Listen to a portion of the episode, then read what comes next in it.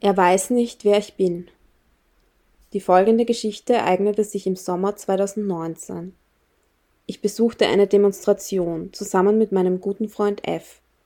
Wir backten unsere Bierdosen und Plakate aus, als ich ihn etwas weiter entfernt stehen sah. Ich zuckte zusammen. Über zehn Jahre war es mittlerweile her, dass sich unsere Wege gekreuzt hatten. Über zehn Jahre hatte ich mir ausgemalt, wie es wäre, ihn jemals wiederzusehen. Über zehn Jahre hatte ich gebraucht, um über die Ereignisse hinwegzukommen. Sein Anblick katapultierte mich geradewegs wieder zurück. Ich versuchte ihn zu ignorieren, versuchte die Erinnerungen beiseite zu schieben. Ich war jetzt hier auf dieser Demo, er konnte mir nichts tun. Doch als F was zu mir sagte und er im Hintergrund durch mein Blickfeld lief, fing ich an zu zittern und Tränen schossen in meine Augen. Hinter dir steht der Typ, der mich vergewaltigt hat, sagte ich. F wirbelte herum. Wo, wer? Ich zeigte auf ihn. Was willst du jetzt tun? fragte F. Ich will hier weg. Wir verließen die Demo, bevor sie begann, und setzten uns an den Kanal in der Nähe. Ich stillte meine Tränen mit Bier. Es ist okay, wenn du nicht darüber reden willst, sagte F doch ich wollte.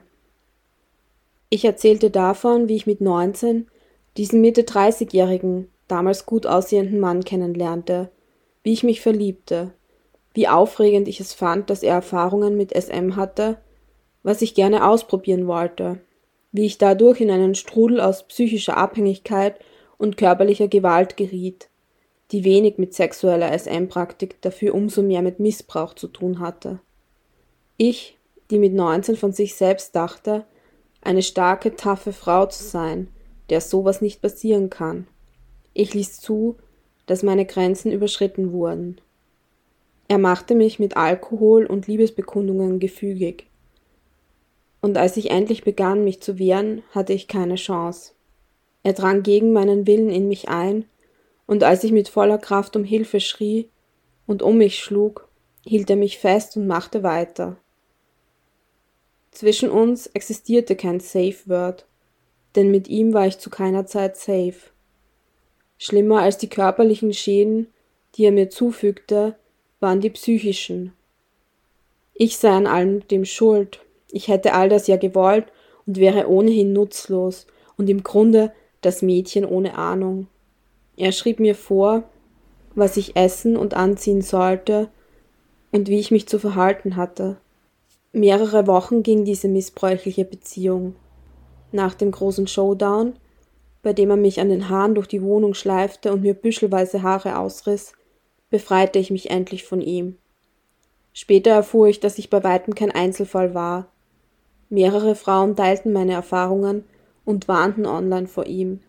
Dauerte Monate bis Jahre, bis ich das, was damals geschah, richtig betitelte, bis ich verstand, dass es sich um Missbrauch und Vergewaltigung gehandelt hatte und nicht um eine schlechte Beziehung. Und jetzt stand er nur wenig hundert Meter entfernt auf dieser Demo. Wahrscheinlich war einer der Stimmen, die zu uns rüberschalten, von ihm. Was willst du jetzt tun? fragte F erneut.